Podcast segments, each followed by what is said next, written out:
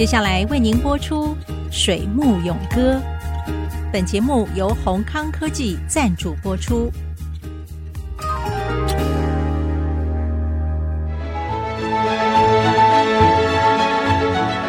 从产业到生涯，听女性科技人的坚持。欢迎收听《水木咏歌》。水木咏歌，我是谢美芳。欢迎宏康科技创办人谢永芬董事长。朋友们，大家好。谈一谈你偷偷学钢琴这件事情。是是是，你是有一些家学渊源吗？从小其实常常看到隔壁左邻右舍，人家很有钱，都买钢琴，这我们家都没钢琴，这不是很难受啊？对不对？我们家的确有一些这个算艺术的天分，哈，这个就必须要讲到我爸爸的爸爸，就是我祖父。你祖父？对，我祖父这个呃谢望是新竹的南管乐团的乐师，哦，所以呢，我祖父在我们很小的时候，他其实我五岁的时候他就过世了，可是我记得很清楚，我五岁以前呢。我祖父大概过年过节都会把他自己的子弟兵叫到家里面了，就演奏这个南管的乐团。那所以我的爸爸、我大伯父、二伯父对于这个呃南管乐都是非常非常有钻研的。他们就三个兄弟，拿琵琶、拿洞箫，你要拉二弦或者是你要打响板，没有一个不会的。他们任何一出戏都是自己拿起来就跟着他爸爸跟他们的这些子弟就开始演奏了。所以从小我们家算是人家讲说这个丝竹不错，就是这个意思这样子。过年过节都会听到他们在唱这个南管乐。那我妈妈他们当媳妇儿就是很烦恼，因为家里那么多客人啊，要煮宵夜，要准备这个茶点，给媳妇儿就一大堆的工作。他们常常觉得唱完没有，还唱那个一直唱，他们会觉得说，哎，该睡觉了，还一唱唱十一点还不走，哦，这么晚啊？对.对，小朋友九点钟就要睡了，那十一点的客人还不走，还在演奏这样子。我可以理解他们大概是自己玩的很高兴嘛，因为音乐嘛，总是给人家陶冶心情的。我爸爸自己从小到八十几岁，他过世前哦，他随时都是在听南管的音乐，他随时有个小收音机，他就是打开来就是听南管的音乐啊。可是那个对他来讲是他心中的音乐，他仅有的音乐就是那个嘛，他不会唱这个什么日文歌或是流行歌啊。可是他们从小他的父亲教他的就是这个南管乐。可是我祖父给了我们家的孩子们。更重要的一堂课，是因为从小我们大概就是因为音乐已经很熟悉了，我们就会自己想要说，哎，能不能去学学钢琴？哥哥想要学吹小喇叭，所以说每一个人都有自己的兴趣。可是因为经济不是那么好，你又要买小喇叭，又要买钢琴，这是哪有钱可以这样搞啊？我爸跟我妈妈，我常常就晚上听到他们在讨论，那该怎么办呢？要帮哥哥买，还是要帮这个妹妹买？大家吵得不可开交这样子。那个哥哥啊，又是儿子啊，我妈妈当然觉得该给哥哥买。可是我爸爸说：“哎，如果你买个钢琴，这个四个孩子都可以弹呢，这个喇叭就一个人能吹啊，所以不划算嘛，对不对？那买钢琴应该是比较划算嘛，对不对？可是钱不够啊，那怎么办呢？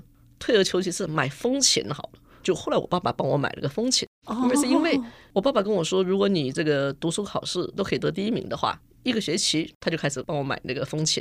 那我就是国一国二的时候准确的做到。风琴那个时候应该几千块就可以买到了，对对对，对。”我记得很清楚，小喇叭五千块，那个风琴，小喇叭还是贵多，风琴也是五千块的。最后最后的结果了，两个都买了。你看，显然他们两个还是非常的就是爱小孩嘛，所以说都买了这样子。可是妈妈还是有争取他的这个地位，秀出他的 muscle。有这些音乐的嗜好，当然跟我祖父从小的这个南管乐团是有一点关系的。可是我祖父呢，给我爸爸的一个家训就是说，我们家的小孩啊。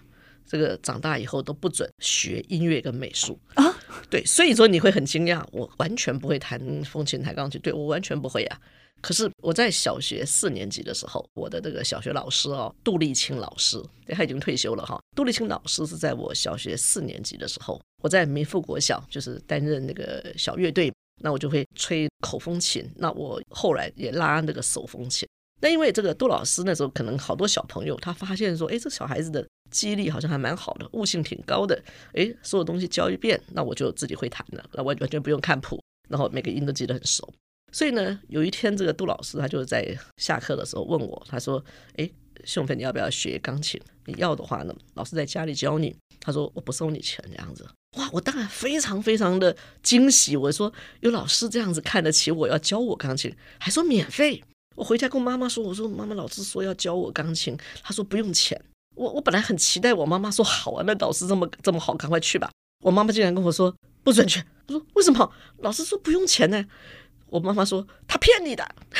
哦，对，妈妈以她的智慧来判断了。对，我妈妈说你去跟他谈一次，谈两次，我后面还考一次不给人家钱吗？她说老师一定是想要收学生。当然，老师会喜欢收这个聪明的学生嘛。她说：“可是我们哪有那么多钱可以给那个老师这样子的学费呀？”嗯所以，我妈妈就不准我去。是，所以我没有能去。那我爸爸就告诉我，为什么他们会不希望我们去学音乐跟美术？知道？因为我祖父在日据时代，他那时候做南管的乐师，然后他自己也在家里做雨伞灯灯笼。我的祖父事实上是得到我们第一届的这个新传奖哦，对，那也有写在教科书里面的。天哪，对，现在小学教科书里面的确写了，就是我祖父的这个手艺做这个雨伞灯的技术这样子。你想想看，第一届新传奖的得主跟他的子女们说，以后不准学音乐跟美术。因为他自己在日据时代的时候，这两样技艺都让他的生活变得非常非常的困难。因为日剧时代没有太多的这个喜庆宴会，所以说你的音乐跟美术都没有得赚钱，这样子，就以至于所有的孩子嘛，就都很辛苦嘛，因为也都就没有办法读书啊。所以说他就告诉我爸爸，你不可以去学音乐美术，因为对于他们那个年代的人，他们认为音乐美术只是一个娱乐而已。那你要把它拿来当做赚钱的这个本事的话，其实就很辛苦了，因为你赚钱的机会。所以爸爸后来才会去医院工作，对不对？是是是是。所以我们家的人都把音乐美术当做只是平常生活上面的一些调剂而已。我想今天讲的还是对的，就是音乐美术，你真的要做到出类拔萃的话，艺术家都是要绝顶的第一名，甚至于是全世界的第一名，才有可能会被人家知道。否则的话，其他的音乐美术的这些专家们，最后也就是去学校教书嘛。嗯，教书就是只是钟点费而已。你兼再多的才，还是要靠你的钟点才能累积出那个收入的。对，那你如果说又不是很有名的话，那你钟点费就不是很可观呢。那你这样的工作是不是比你去上班公家地位上班都来得不牢靠？因为是有一顿没一顿的嘛，对不对？所以说，我们也是因为这样的家庭教育跟这样的价值观，让我们家的小孩。音乐就是玩玩就好了。所以你后来也唱歌，对对对，对，也是很好哎、欸。是，所以我现在就是如果有机会的话，我偶尔哼哼唱唱的，那自己现在这样录音的设备很方便嘛。那我就是哎，偶尔也自己录音，自己起来听一听。哎，有时候晚上自己听听，还觉得挺好玩的，自己挺得意的，说哎，我怎么会变出这样的声音？呢？是是，根本就是 DNA 让这样的一个兴趣可以在你的身上展现无疑，而且也分担了你可能小时候是学校念书的压力，大了以后呢，就是我们在面对社会挑战各项的压力。之后的一个舒缓，很重要的一个兴趣。是我还是要非常感谢我自己的祖父跟我的爸爸给我的这些教诲。其实这个都是每一个孩子在小时候被定下来的一个指南针。诶，你时时刻刻会被提醒的，你会被想到的一个信念是什么？他告诉你你应该往哪个方向走才是对的。虽然是老生常谈，可是我们自己回头想，如果不是祖父的教训，如果不是爸爸这样循序渐进的带你的话。可能我们在职涯上面或工作上面还是很茫然的，你不知道自己该追求的是什么东西，或者你可以拿到的是什么兴趣。我觉得还是要分一下，就是说我如果回头想哈，虽然我没有走这个音乐美术的这个路，可是我自己看到我自己在现在的工作上面，譬如说我在学校念书的时候，我照这个电子显微镜的照片，或者我现在随手拿一个手机在拍照的时候。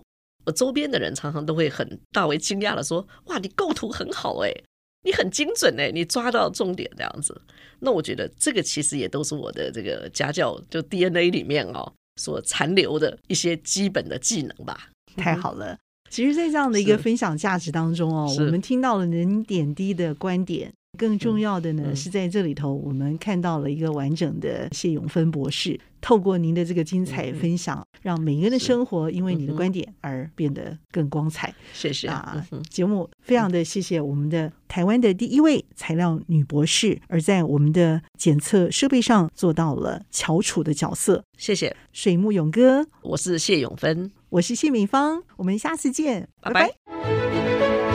水木勇哥。由宏康科技赞助播出。宏康科技电子产品的医疗中心，提供各种分析诊断。The best R&D partner。